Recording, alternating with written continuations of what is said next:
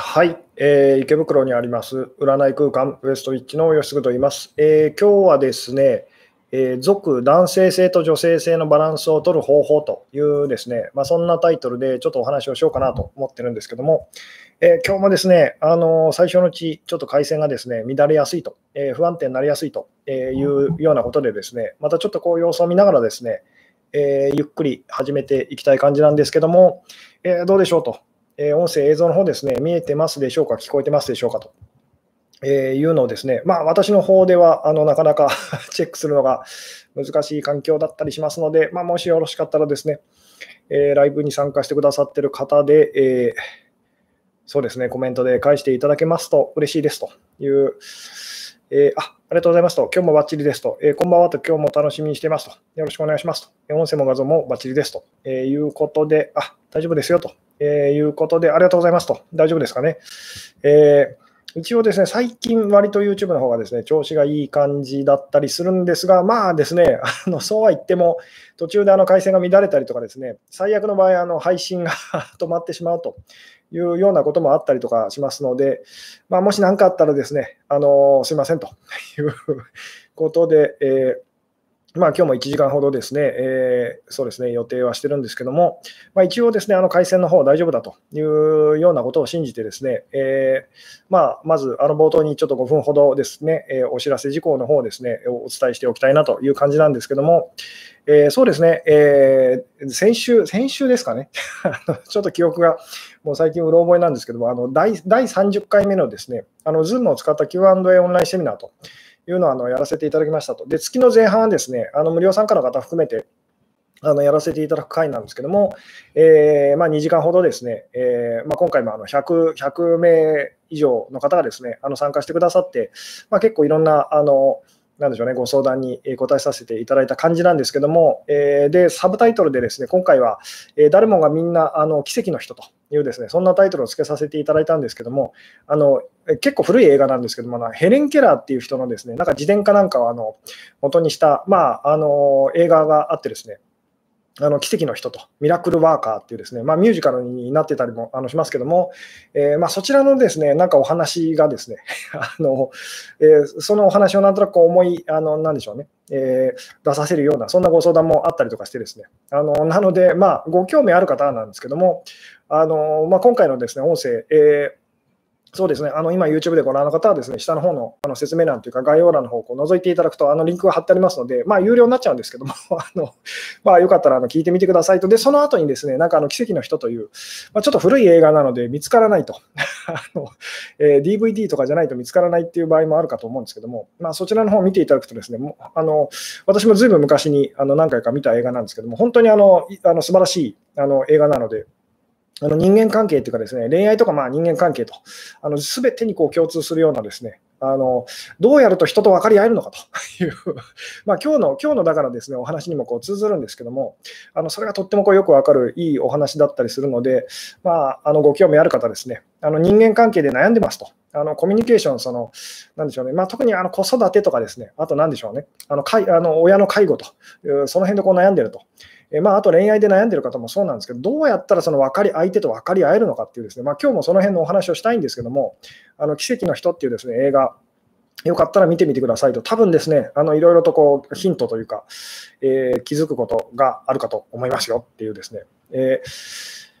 で、まあそうですね、ああの次のですね、えー、Zoom のあの Q&A オンラインセミナーの方はですね、今月、そうですね、一番最後のあの土曜と、えー、ちょっと今思い出せないんですけど、31日か30日かと、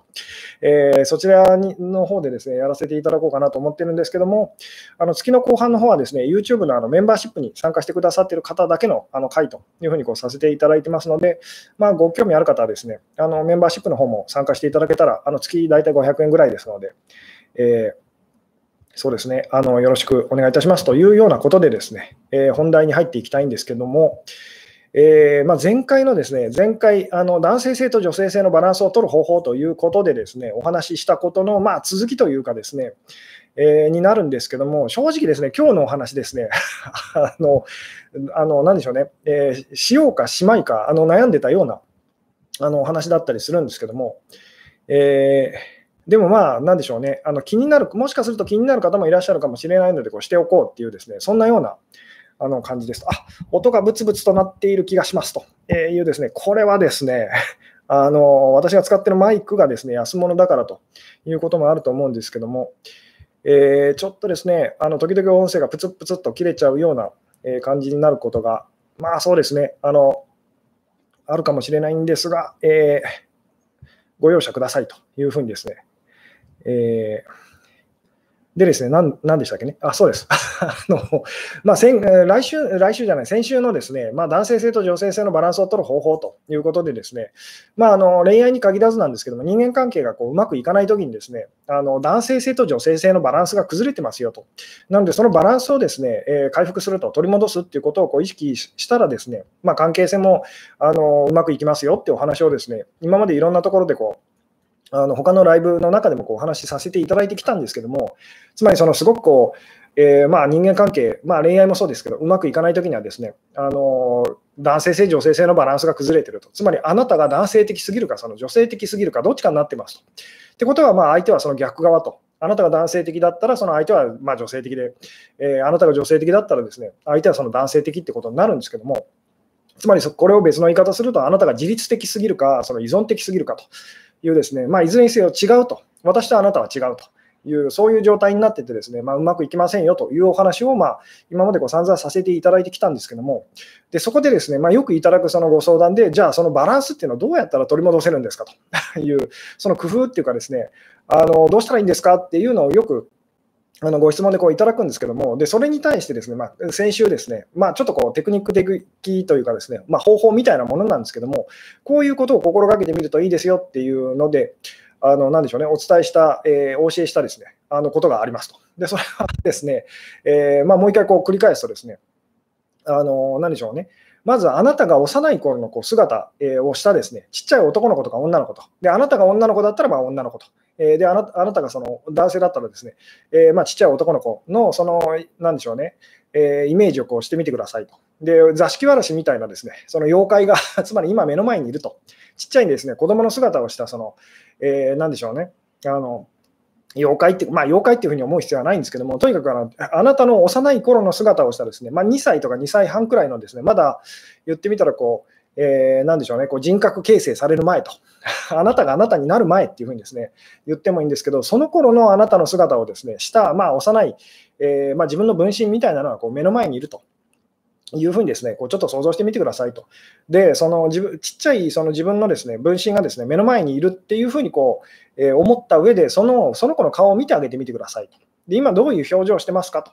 いうふうにですね、えー、で、その子が言ってみたらその、えー、もう一人のあなたあなたですと。つまりどういうことかっていうと、あなたが男性的になっているときは、あのその子はですね、えまあ、つまりちょっと女性的と。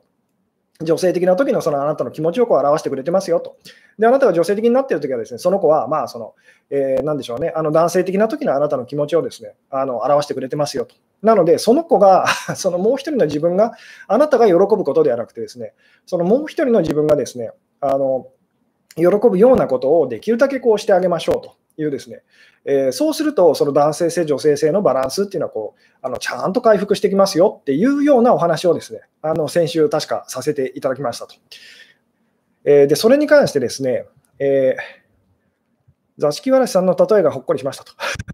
そうですね、本当にあの座敷わらしみたいなのがですね、あのいるというふうにですね、えー、思っていただいてですね、で、この、なんでしょうね、何をするにしても、自分一人で何かこう決めたりとかするのではなくて、とにかくもう一人の自分と一緒に何かこうしてると。いう、その、そういう気持ちで、あのまあ、日々ですね、あの生活してみてくださいっていうことをですね、あのお話しさせていただきましたと。そうすると、つまりですね、あなたのなあなたはその過度にその男性的になりすぎたりとか、その女性的になりすぎたりと、えつまりそのすごくこう、え気持ち的にこうバランスを崩してしまうということはですね、なくなっていきますよと。つまりそれっていうのはこう自然体な、まあ、あのなでしょうね、こう素直な生き方と、無理をしない生き方と、苦しくない生き方っていうふうにですね、まあ、私がこう推奨してる あの、そういうその、えー、まあ、ライフスタイルっていうかですね、こう生き方になっていけますよみたいなお話だったんですけども、えー、でですね、それに関していろいろとですね、あの、うん、あのなんでしょうね、こう質問というかですね、えー、いただいたりとかしたんですけども、でそれに関してですね、今日、えー、そうですね、お答えしつつですね、あの一番、一番その、なんか、えー、勘の勘の鋭い鋭い方っていうかですね、あの私が言ってることをこうある程度こう理解してくれくれる方だったら気になるんじゃなかろうかっていう質問の中にですね、つまりあの自分自身にとってもう一人の自分っていうのがいるんだとしたら、例えばじゃあ自分が今こう揉めてる相手と、まあ、その好きだけどこううまくいかないそのえー、まあ恋愛対象のその相手と彼とか彼女にもそのもう一人のそのその人っていうのがいるんですかというですね時々これあのいただくご質問だったりするんですけどもあので今日はですねそのお話をしたいと。で,、えー、でですねまあ、これもどこからこう今日切り込んでいくかってお話だったりとかするんですけども、えー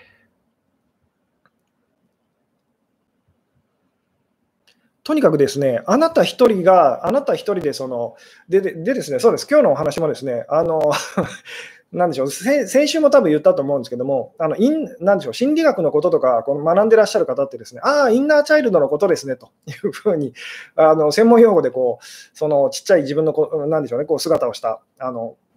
子供っていうのをそういうふうにこう捉える方がいらっしゃるんですけども、インナーチャイルドと呼ばないでくださいと。あのえー、あの、なんでしょうね、インナーチャイルドっていうふうにですね、あの確かにそういうこう概念というか、それもあったりとかするんですけども、あまりですね、そういうふうにこうしないでくださいと。えーで他にも先週こういろんなことあの注意点をこう言わせていただいたんですけども、名前をつけないでくださいと。子供の頃よく私たちはこう空想のお友達っていうのをこう作りますよね。作ってその実際にいるかのようにですね、本当にあの実際にこういたっていうふうにですね感じた方もいらっしゃると思うんですけども、その空想のお友達とこう遊ぶと。で、何々ちゃんと、何々くんとか、まあいろいろその名前をつけてですね、あのそういうふうにこうあの空想の友達と付き合ってたという方もいらっしゃると思うんですけど、名前はつけないでくださいと。あの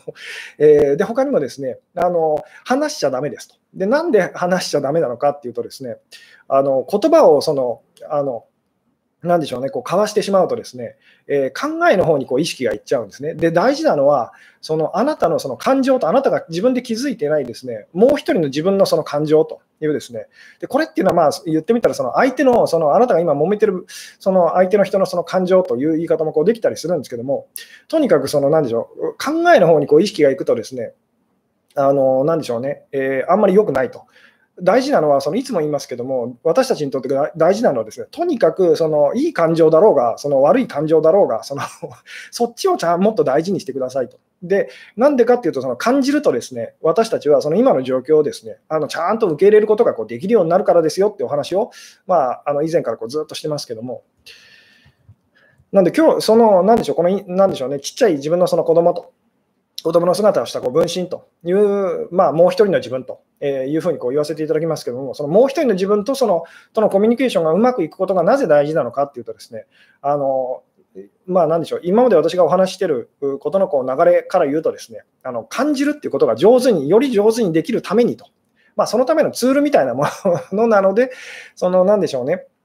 あのそんなにこう深刻にですね、えー、まあ、これはこういうものだっていうふうにこう思ってほしくないというのがあるんですけども、でですね、その、あの、なでしょう、大事なのは、その感感情と、感じるというですね、どんな気持ちなんだろうと。で、ここで言ってる気持ちっていうのはですね、考えの方ではなくて、その感情の方ですと。とにかくその考えの方に意識がいくと、とにあのどんどんどんどん複雑になっていってしまうので、つまり分かり合うことが難しくなってしまうと。なので私たちですね、どんなにその価値観が違ってても、例えば宗教が違ってもですね、一緒に笑うことができますと。一緒に泣くこともできますと。えー、まあ、一緒に怒ることもこうできたりすると。えー、でもですね、考えを一致させることっていうのはとっても難しいですよね。なので、そのそっちにその意識を向けないでくださいっていうふうにですね、大事なのはその一緒に感じるっていうですね、あのそこですと。で、あなたが寂しいのは自分のその感情を分かって相手にその分かってもらえてないって感じるからなんですけども、分かってもらえない理由はですね、あなた自身がその、えー、あなた自身のその感情に気づいてないからと、感じてあげてないからなんですよっていうこう言い方もこうできたりしますと。えーで、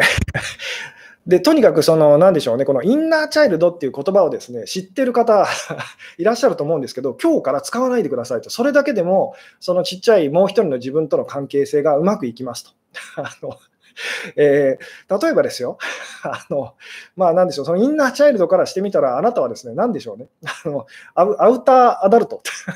変な今、造語を作りましたけど、そ外側の大人と、アウターアダルトなわけですよね。で、あなたはアウターアダルトって呼ばれて嬉しいですかと、よくわからない、そんな言葉で言われて嬉しいですかと。こう分かっていただけますかね、そのアウターアダルトってあなたは呼ばれてるんですよ。あの嬉しいですかと。で、なんだそれと。そんな風に私のことを呼んでほしくないというふうに、私は私だって感じますよね。同じように、あなたがインナーチャイルドと呼びたがってる、あな,、まあ、あなたのそのもう一人のあなたもですね、そんな風になんかその、特別に思われたくないと。この辺の感覚がこう伝わってくれたら嬉しいんですけども、なので、その心理学のこととか学んでらっしゃる方ですね、今日私が、まあ、先週から私がお話ししてることを、あのインナーチャイルドという言葉で片付けたくなると思うんですけど、その使わないでくださいと。インナーチャイルドじゃないんですと。もう一人のあなたと。ここがインナーチャイルドって呼んだときと、もう一人の自分ともう一人の私って言ったときのその感じ方の違いに敏感になってあの見てくださいと。わかりますかね？こうインナーチャイルドっていうと、相手をこう、えー、そのインナーチャイルドというか、もう一人の自分をちょっとこうあの切り離すというかですね、あの突き放すというか、ちょっと距離を置く感じにこうなる、その感じ分かっていただけますかと。これもう一人の自分だと、もう一人の私だと。やると、その距離をこがちょっとこう縮まるというかですね、あのどうですかね？あの、この辺がこう伝わってくれたらとっても嬉しいんですけども、なので、インナーチャイルドって言葉をですね、とにかく使わないでくださいと。なので、インナーチャイルドを癒すだとか、そのなんでしょうね、えー、なだめるだとかですね、あのそんな風に、その そんな風にその言わないであげてくださいっていうですね、で、そのインナーチャイルドって言葉を使う人は、そのインナーチャイルドと自分のそのもう一人の自分を、なんとかこのもう一人の自分を変えようと頑張ってる人になっちゃいやすかったりするんですね。で、そうじゃないんですと。今日は、今日っていうか先週から私が言ってることは、インナー、まあ、そのインあなたがインナーチャイルドって呼びたがってるもう一人の自分に従いましょうっていうお話なんですと。こう分かっていただけますかね。なので、その、普通一般一般的にこう心理学みたいなあのところでですね言われていることと真逆のことを私はですねあの同じ同じ用語を使いながらその 同じような用語というか考えというか概念を使いながらですね真逆のことをこうあなたにお伝えしてるんですけどもそのもう一人の自分に従いましょうっていうですね、言うことを聞いてくださいと いう、あの逆なんですよと。今あなたがやろうとしているのは、何とかしてそのあのもう一人の自分と、つまり思い通りにならないその自分自身にその言うことを聞かせようっていうふうにこうやっちゃってると思うんですけど、そのせいで苦しくなってるんですと。そうじゃないんですと。もう一人の自分の言うことにその耳を傾けて言うことを聞いてあげてくださいと。あなたがやりたくなかったとしても、もう一人のそのあなたがやりたがってることはやってあげましょうっていうですね。で、それをするとどうなるかっていうと、単純なんですけど、その さっきも言いましたけども、その男性性と女性性のバランスがちゃんと取れてくるんですと。つまりあなたは無理をしてない自然体な人ってこうまたなっていくと、余裕のある人にこう戻っていくと。で当然ですけど、そうなったら、そのあなたの相手もちゃんとですね、あなたに対してこうバランスを取り戻すと。つまり余裕のある人と余裕のある人が接することにこうなるんですね。で、関係性が改善するっていう。まあ、どうですかね。この辺が伝わってくれたらですね、あの、とっても嬉しいんですけども、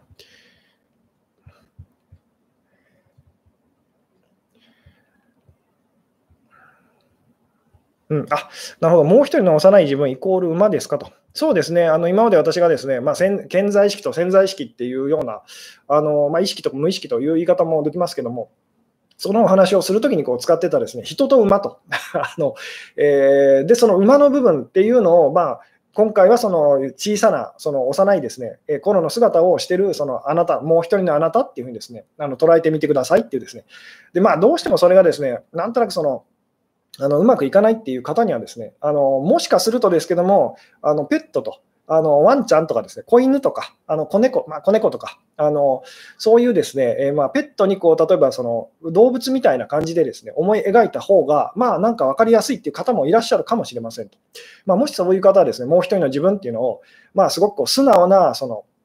なんでしょうね、こう動物と。えー、にこう例えてみてもその、まあ、良かったりするかもしれませんと。とにかくそのあなたが自分では気づいてないそのもう一人の自分と、えー、いうのの言うことをもっと聞いてあげましょうっていうのがですね、まあ、先週私がこうずっとお話ししてきたことですと。えー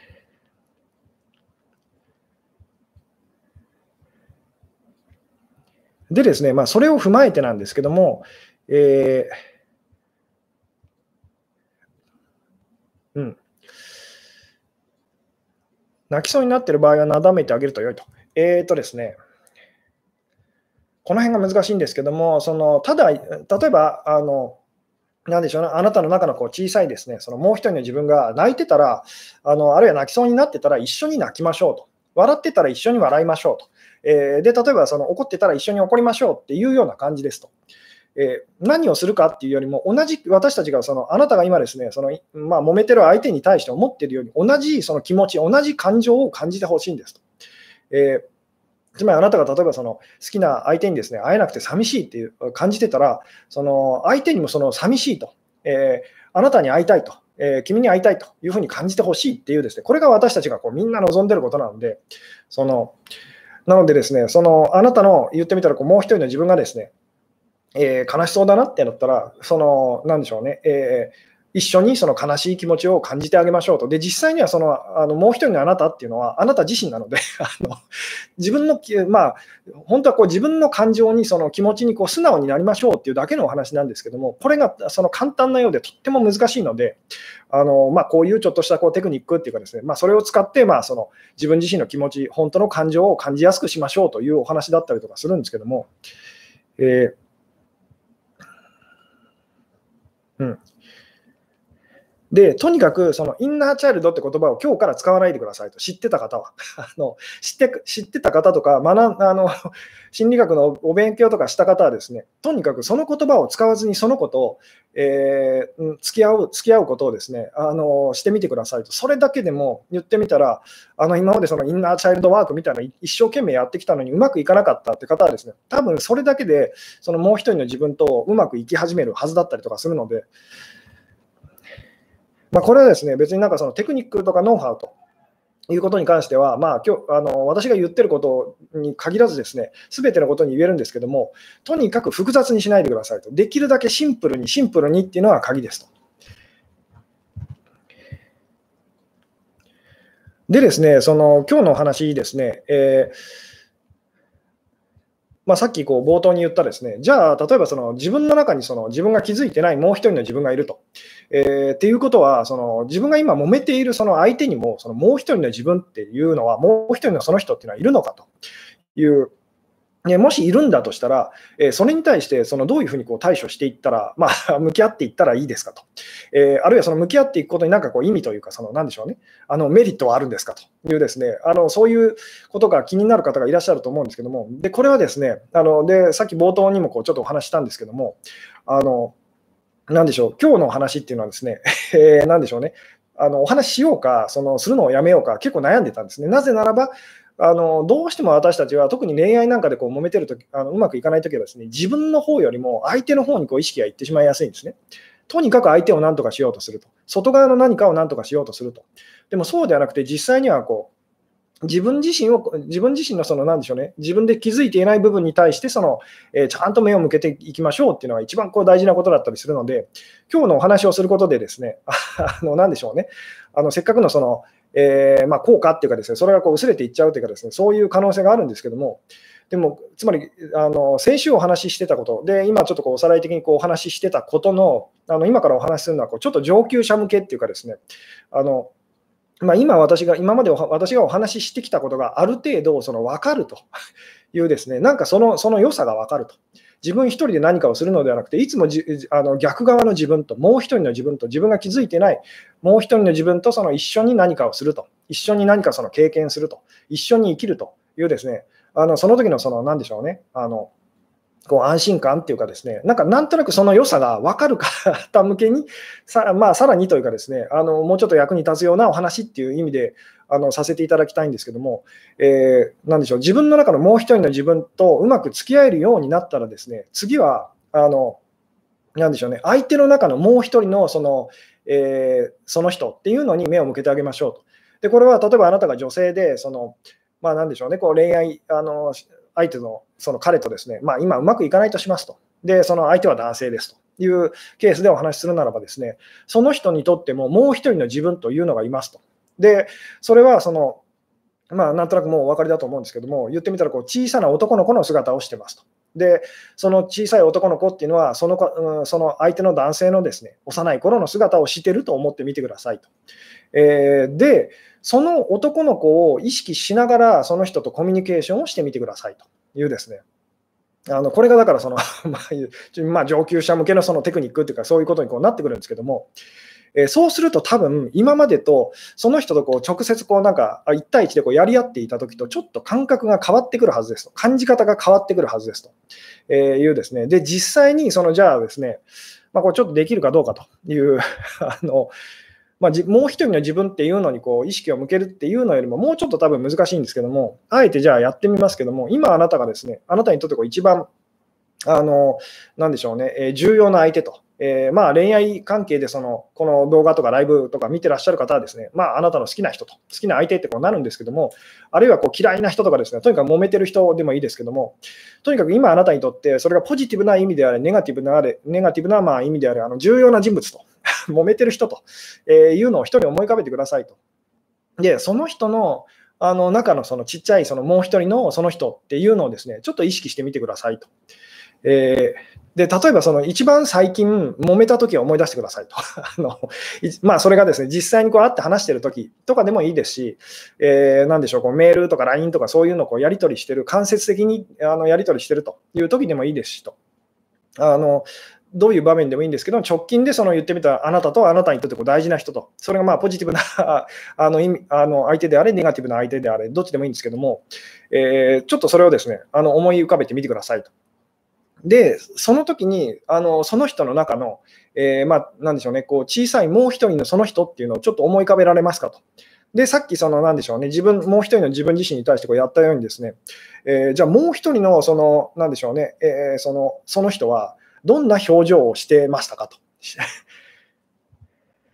これですね、ちょっと今難しいかもしれないですけども、ちょっとやってみましょうと。じゃあですね、あの、なんでしょうね、えー、今あなたがこう揉めてる相手がいますと。で、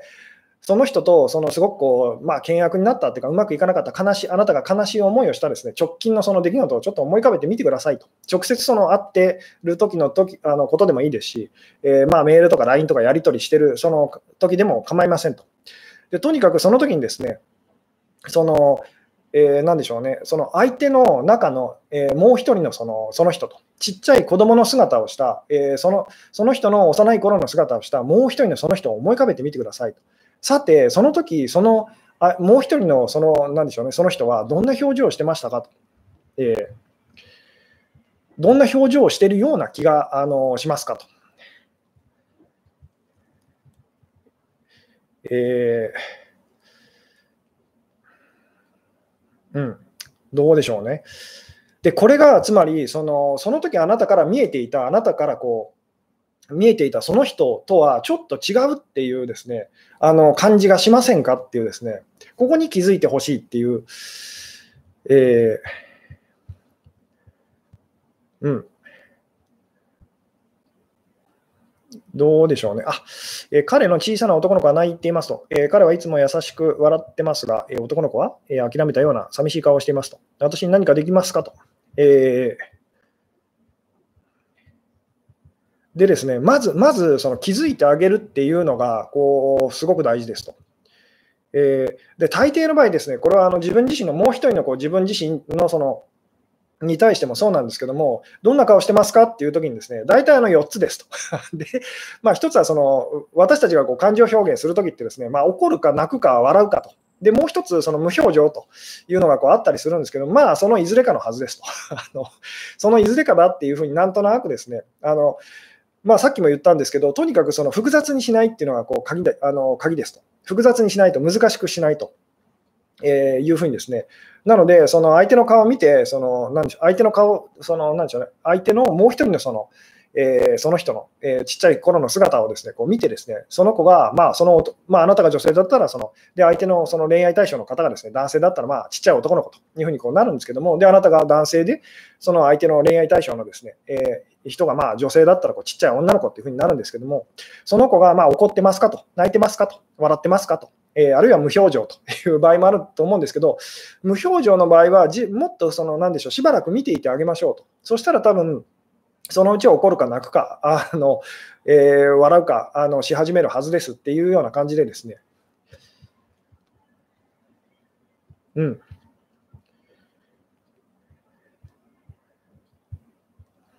でそそうです、まあ、大抵でもですねこううまくいってない時っていうのは当然ですけども あの、まあ、あの悲しそうというふうに悲しかったり、まあ、怒ってたりとかですねとにかくそのネガティブな感情をその感じてる感じがしますよね。ただし、そのなんでしょうね、えー、ここがすごく大事なんですけども、実際に直接その人とこうやり合ってる時と、その子の、その子っていうか、その人の中のこう小さい、その、なんでしょうね、えー、もう一人のその人の、その、なんでしょう、気持ちにこう気づいてあげたときと、どうでしょうと、なんとなく感じ方がこう変わってきませんかっていうんですね。感じ方が変わってくるとしたら、どんなふうにこう変わってきますかっていう。えー、うん。大抵まあそうですよね、こう寂しそうなかあの顔してるっていうふうにですね、えー、悲しそうとかですね、まあ大抵こう泣いてるというふうに、まあちっちゃい子は、あのまあ男の子も女の子もよくうまくいかないときってこう泣いたりとかしますよね。なんでこう大抵こう泣いてるっていうふうにこうなるんですけども、でさっきも言ったんですけど、じゃあ、そのなんかどうしてあげたらいいんですか？っていうふうにこうなると思うんですけど、あのそれは自分自身ともう一人の自分自身に対してこうあのしてしてあげられる最大のそのことと、さっきもこう言いましたけども、私たちが望んでることっていうのは、今の自分の気持ちを分かってほしいと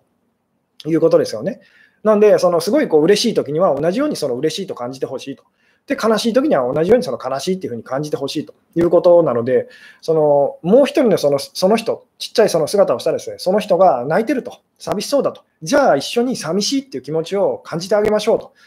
というですね、あのこの辺なんかこう分かっていただけますかね？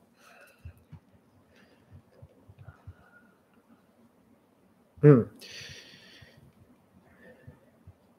えー、自分が子供時代に子供らしく生きられてないので余計ムカつくんだよねと 相手の中の小さな子供を、えー、見つめると、えー、心理学用語を忘れてというこのやり方なんだけど、えカウンセリングで同じメソッドを受けたと。なるほど。まあ、同じようなです、ね、ことを どこかで聞いたことがあるという方はいらっしゃるかもしれないですけども、えー大事なのは、その何でしょうね、あの同じ気持ちをその感じるっていうですね、あのそこですと。で、どうしても相手が大人だと私たちは、その何でしょうね、こっちも張り合っちゃうっていうふうにこうなりますよね。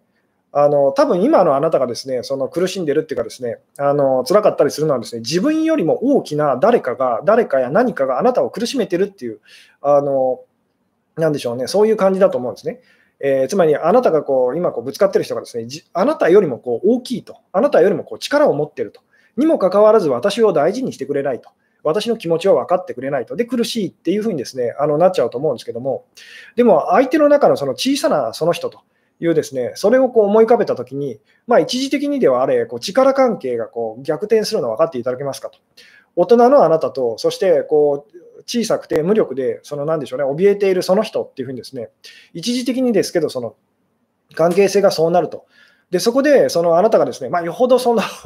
余裕心に余裕を失って意地悪になっているのでなければですね、相手に対してその優しい気持ちがこう戻ってくるこの感じ分かっていただけますかと。相手が大人だから腹が立つと。でも、それがすごく無力で、どうしようもあのできないこうちっちゃな男の子とか女の子だったら、あの多分あなたはそのちょっと違うその気持ちになりませんか、どうですかと。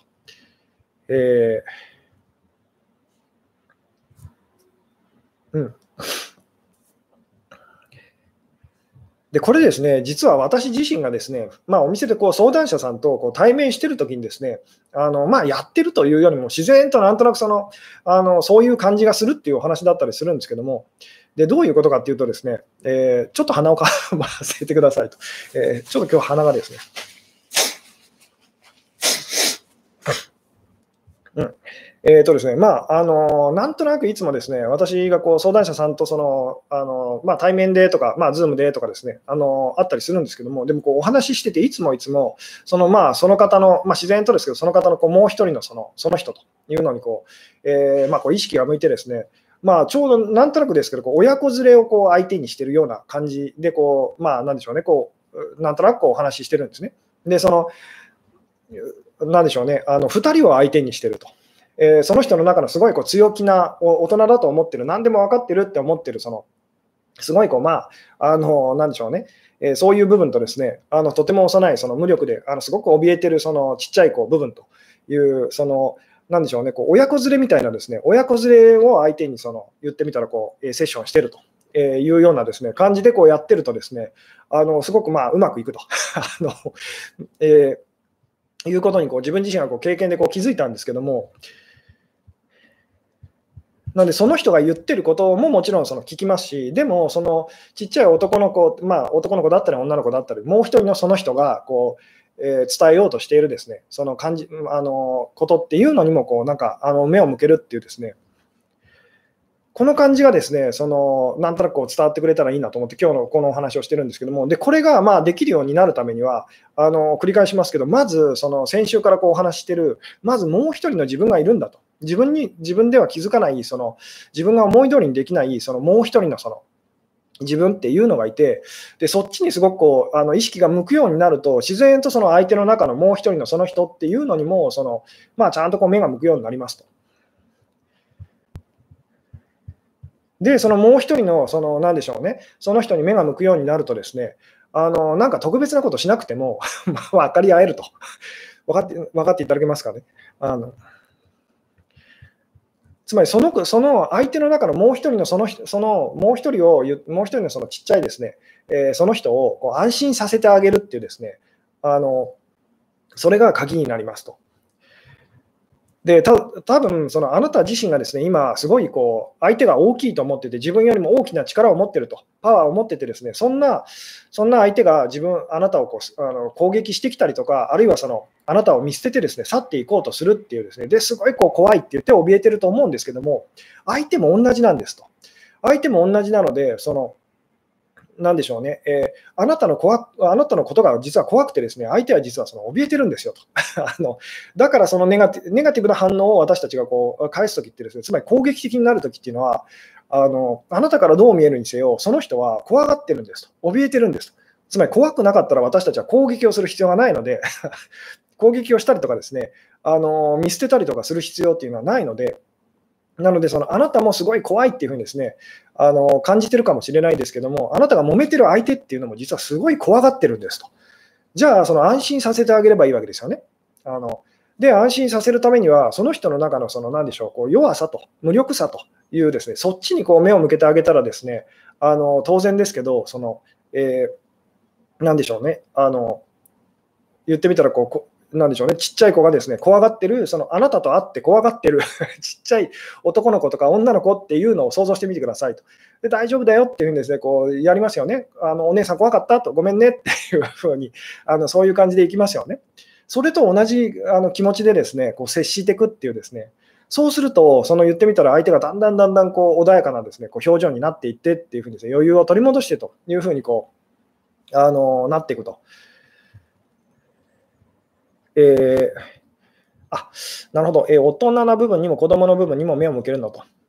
あそうですあのこれですね、あの片方だけになると あのまずいんですと。つまり、その、なんでしょうね、相手は自分のことを大人だと思ってると。私はこういう人間なんですって思ってると。なので、そこも無視してはだめですと。ただし、そこだけ見てると、その人の本当の気持ちっていうかですね、いつまでたってもその、まあ、見えてこないっていうふうにこうなるんですね。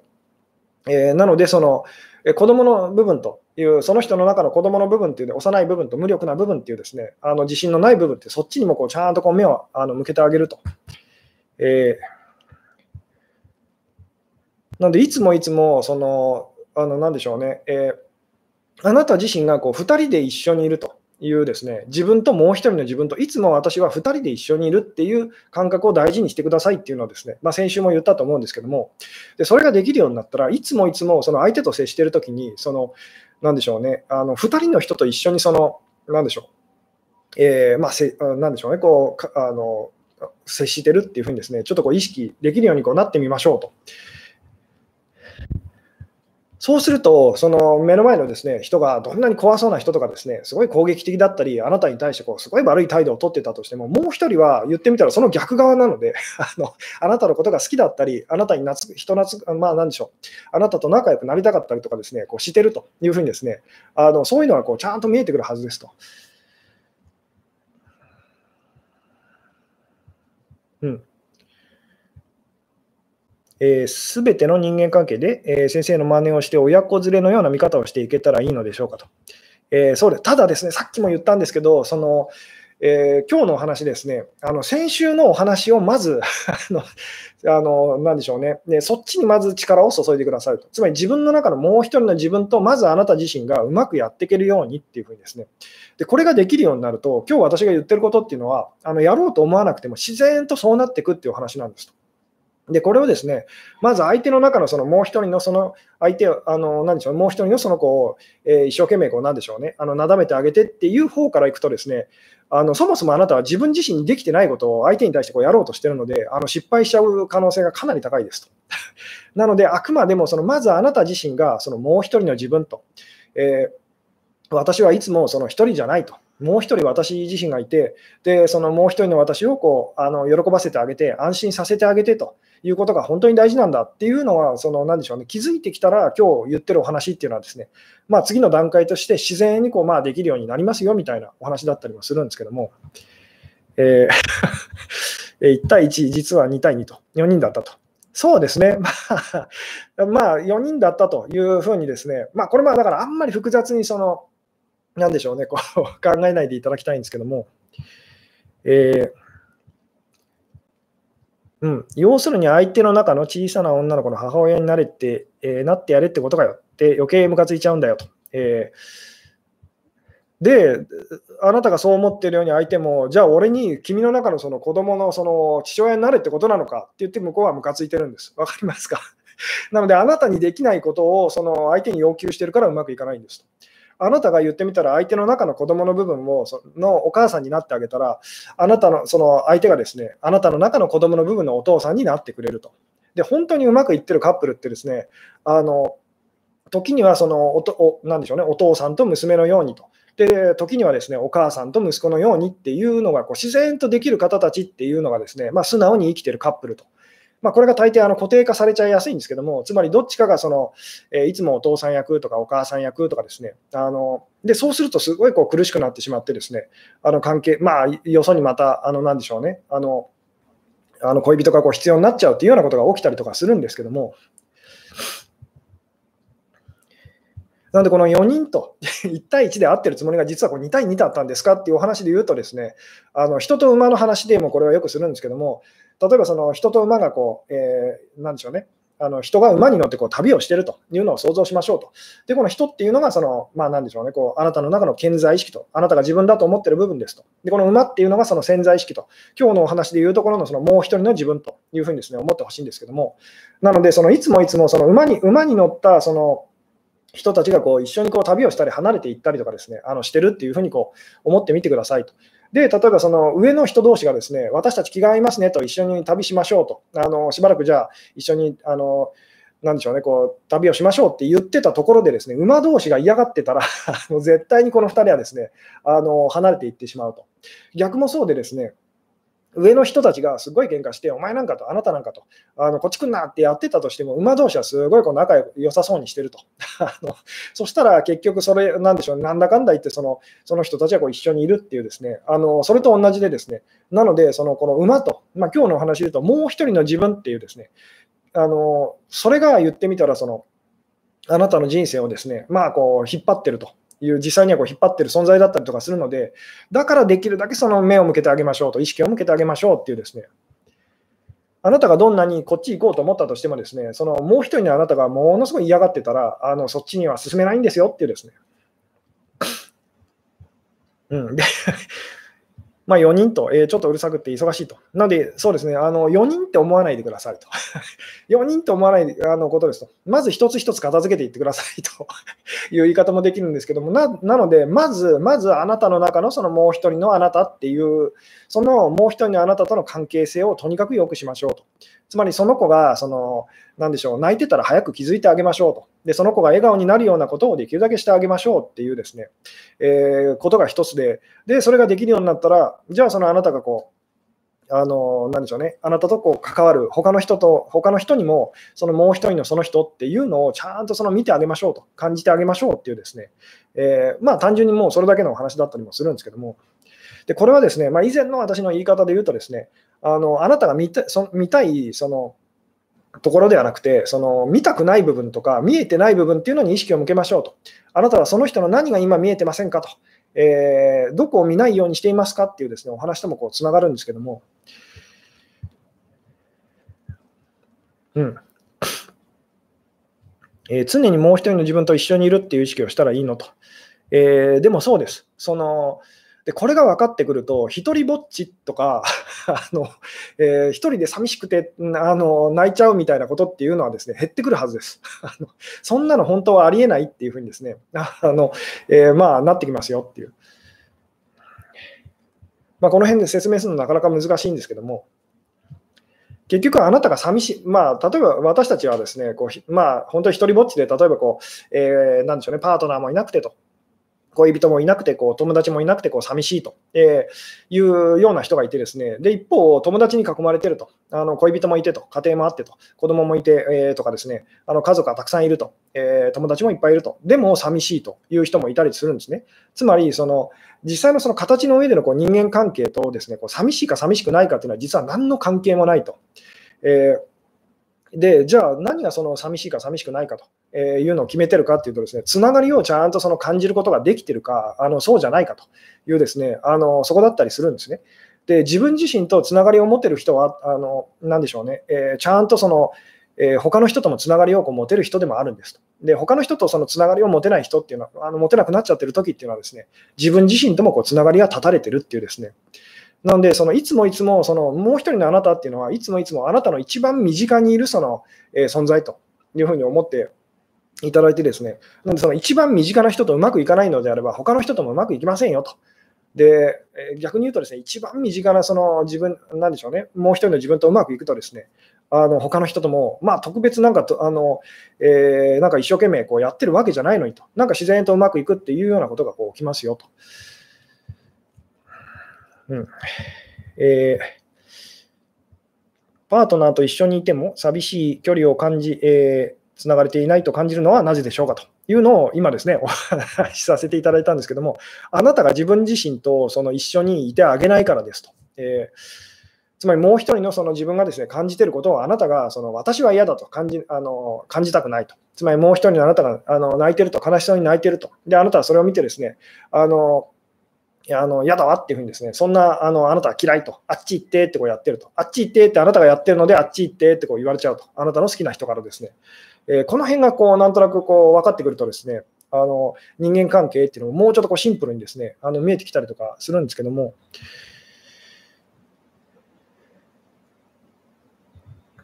うん、簡単に言うと自分の本音に気づけってことですかと。えーでもそうですねあの、そうなんですけども、それがすごく難しいんですと。難しいので、あの自分の本音っていうのはですね、まあ、これって本当にあの煙みたいなもので掴んだと思ったら、あの瞬間にですねもうあの消えていくというか あの、そういうようなものなんですと。なので、自分の本音を分かってるって人は分かってませんと。で、自分の本音が分かってないって人は、まあ、その分かってる人という言い方もできますと。なんで自分が誰かのことをですね、あなたが誰かのことを好きだなって思ったとしても、これまあ手にならないぞと、あの本当かなっていうふうに思えてる人は、その好きだと今感じる気持ちをですね、信じていいと思いますよと。ただ自分が好きだって思った気持ちをですね、これは絶対だ、間違いないって思っちゃってる人は、もっとよく疑ってくださいというふうに、あなたは自分で自分に嘘をつこうとしてみませんかっていうふうにですね、あの思ってみるといいですよと。うんえー、迷ったとき、もう一人のテンション上がる方に行けばいいのと。まあ、でもそういうことです。迷ってるのは、言ってみたら、その何でしょうね。あの言ってみたら、その人が行きたい方向と馬が行きたい方向がこう違うような時にですね、そういうふうにこうなっちゃうと。なので、そのもう一人のそのじあの自分がですね、あのまあ、冒頭でもこう言ったんですけども、とにかくそのもう一人の自分に従うっていうのが鍵ですと。で、そんなのなんか納得いきませんとかですね、私のプライドがとかいろいろあるかもしれないんですけど、思い出してほしいのは、もう一人のあなたなんです。自分で自分の言うことに聞く、自分で自分の言うことを聞くっていうだけなんです。ただ、あなたがまだ気づいていないそのあなた自身の言うことを聞くっていうですね、あのななので結局、その、なんでしょうね、最終的にはこう、えー、誰かにその強要されてっていう感覚はなくなっていくんですと。なので、これを私たちこう逆にしてしまうんですけども、もう一人の自分をなんとか、そのなんでしょうね、えー、言いくるめてとかですね、あのコントロールしてと、あの自分の思い通りにっていうふうにですね、あのしようとしてしまうんですけども、あのこの男性性、女性性のバランスってことで言うとですね、男性性が強くなればなるほど女性性は強くなるんですと。あなたがその何かにこだわればこだわるほどですね、そのもう一人のあなたっていうのは、それにこう反対する、こう、なんでしょうね、えー、そのエネルギーがどんどんどんどん強くなっちゃうと。そういう言い方もこうできるんですけども、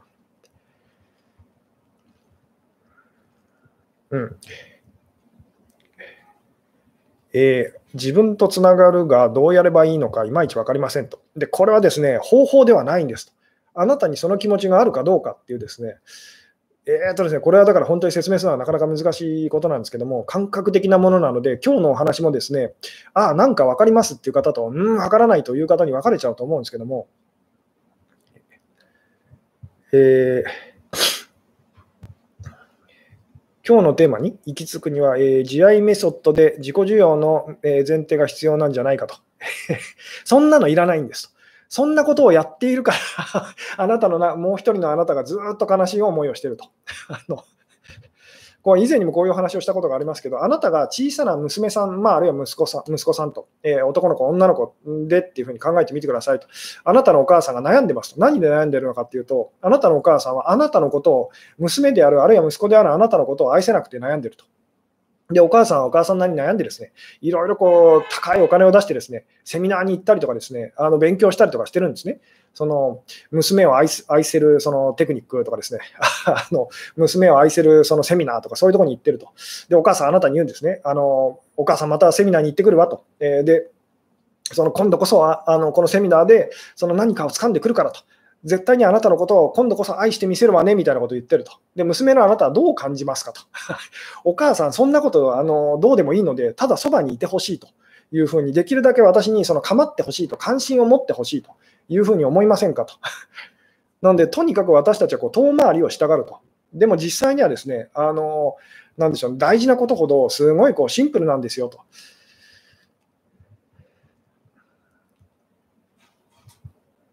うん。えー、結婚したばかりなのですが、えー、相手に心を開いてもらえないような信用もされてない感じで、家族としても見てもらえてない、えー、自分の兄弟や周りの人たちは、とても大事にするのに、私は同居人ぐらいの感覚に感じますどうやったら受け入れてもらえるのでしょうか。えで、これはですね、その相手に心を開いて、えもらえないのは、あなたが相手に対して心を開いていないからなんですと。いうですね、ここまで説明するのは難しいんですけども、なので相手にしてほしいことをこちらがしてあげたらうまくいくっていうだけの話だったりするんですね。ところが難しいのは自分ではその自覚がなかったりするので、でまず相手が心を閉ざしているように、あなたのことを信用してないようなこう気がするのであればあの、あなた自身が実はそうなっちゃってるからですと。なので、そこにまず気づかないといけませんっていうですね、で、その今、例えばこれは今日、あの、何でしょうね、今日のお話、えー、聞いてですね、あの今、私はこういう状況ですと、これにはあの使えるんですか？とか あの、こういう状況なんですけども、これにもこう当てはまりますか？っていうですねご質問とかコメントあのたくさんいただくんですけども、でいつもいつも言わせていただくんですけども、あのとにかく、その、なんでしょうね、え、あなたが今何で悩んでるんですよ、どういう状況であれ、その状況自体、こっちは置いといてくださいと、そんなのどうでもいいので、それよりもあの大事なのは、まあ、さっきも言いましたけども、もう一人のあなた自身がそのずっと泣いてると、悲しそうだっていうのをあのもっと気にかけてあげてくださいと。で大事なのは、その状況を一生懸命こうかんあのあなた好みに変えることではなくてですね、あのどういう状況であれ、あなた自身を一人ぼっちにさせないでくださいっていうですね、この言葉がうまくこう伝わるかどうかなんですけども、えー、もう一人の自分とは潜在意識のことですかと、えー、まあ の、そういうふうに思ってみてくださいと。えーでも潜在意識とかインナーチャイルドとかですね、そういう言葉をできるだけ使わないであげてくださいっていうですね、あの、なんでしょうね、えー、そこが、その、これはですね、まあ今日のお話だけじゃないんですけども、最近、まあそういうですね、あの、なんでしょうね、えー、まあ精神医学っていうかですね、割とそのカウンセリングとかその心理学とかですね、その辺のこう、その辺でこう、毎年のようにこう新しいこう、用語がこうできてきますよね。えー、まあアスペルガー症候群とか、なんでしょうね、あと、ハイ、ハイ、H なんで、なんでしたっけ、あの HSP とか、ハイセンシブルなんたらかんたらとかですね、で、あのちょっとこう逆の立場で考えてほしいんですけども、もしそういう怪しい名前で そのよあのそういうふうにこうあなたのことをこう言ってくる人がいたら、あのどう思いますかと。つまりあなたってアスペルガーなのねと あの他にも何でもいいんですけども、とにかくそういうふうに言われたら、そのでその、そんなあなたとうまくやっていくために私はその、えー、勉強するからねみたいに言われた時のに感じるその悲しさっていうのをちょっと想像してみてくださいと。この辺がですね伝えるのはとても難しいんですけども、なので、その難しい言葉をできるだけ使わないで、まあ、これはこあの本当に子どもと実際にこうやり取りするときにあの大事なことでもありますけども、難しい言葉を使わないでそのコミュニケーションするっていうですね、これが人と分かり合うためのですね、あの 基本的な、まあ一番大事なところだったりしますと。難しい言葉を使わないと、専用専門用語を使わないと。でもっと言うならば、できるだけ言葉は使わないコミュニケーションというですね、あのちっちゃい子供とか、あるいはその動物、ペットに対しては私たちこう自然とやりますよね。ペットとは言葉が通じない通じないはずですと。でもあなたはなんとなくその、あ、今機嫌悪いのかなとか、あ、なんか嬉しそうとか、あのこれが好きなのかなとかですね、あのちゃんとコミュニケーション取れますよね。同じように相手ともコミュニケーションを取っていきましょうっていうですね。なので、その言葉とか考えとか、そっちに意識を向けないでくださいと、感情というふうにですね、あの今あなたがその、なでしょうね、えー、考えの方にですね、価値観の方に意識がいっちゃうと、ここでは絶対私たちは、まあ、絶対と言っていいほど分かり合えないので、ただ感情の部分では、私たちはこう誰とでもその、まあ、分かり合えますと。あの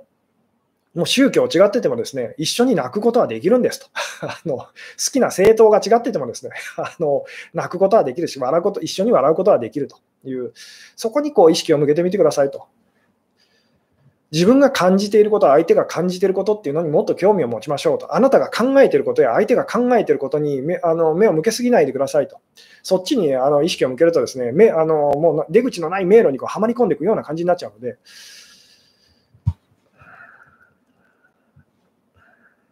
うん。あなたって義質側なのねって言われたら変な気分だなと。そうですよね。そういうアムラーみたいなやつですよね。あのなんかそういうふうに言われると、こう、なんか嫌だなみたいな感じしますよね。え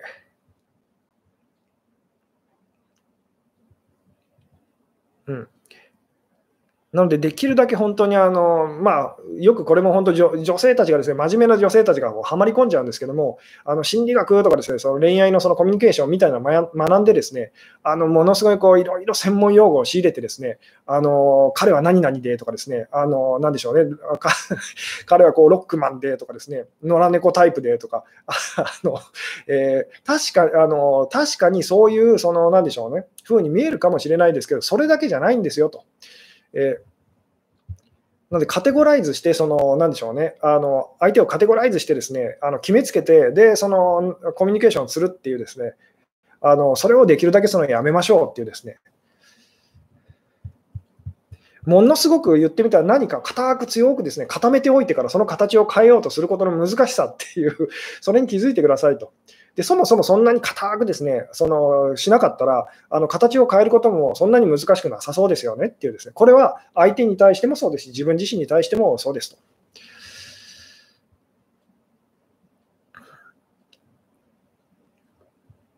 うん。えー、相手とは自分が思ったような目で見ると、その通りになりますかと。えー、っとですね、あのー、そういうふうには思わない方がいいですと。最終的にはそうなるんですけども、とにかくその、なんでしょう、相手をどうこうそのしようっていうふうにそのするのをやめてくださいと。あのあなたのことも相手のこともできるだけ変えないであげてくださいっていうですね、あの今のそのお二人でいいと、今のその人でいいと、今のあなたでいいっていうのがですね、鍵ですと。で、そうしてあげると言ってみたら、あの、なでしょうね。であなたも相手も余裕を取り戻して、もっとこう柔軟な形にっていうかですね、あのコミュニケーションがこうなっていくんですよっていうですね、この辺あの 伝えるのはとても難しいんですけども、えー、さて、なんだかんだでですね、まだ58分ぐらいこうお話ししてますけども、そろそろですね、締めに入らないとまた 1時間超えてしまうということでですね、まあ今日はこの辺で、お話を終わろうかなと思うんですけども、まあ、あの今日のお話ですね、あの何でしょうね、えー、参考までにっていう感じです。本当にあの大事なのは、まず先週のお話と、先週お話ししてきたことからですね、あの今日も、あの何でしょうね、初めの方にこうお話ししてた、まず自分自身ともう一人の自分にその、えー、ちゃんと意識を向けましょうと、でもう一人の自分と仲良くと。他の人はどうでもいいんですと。あの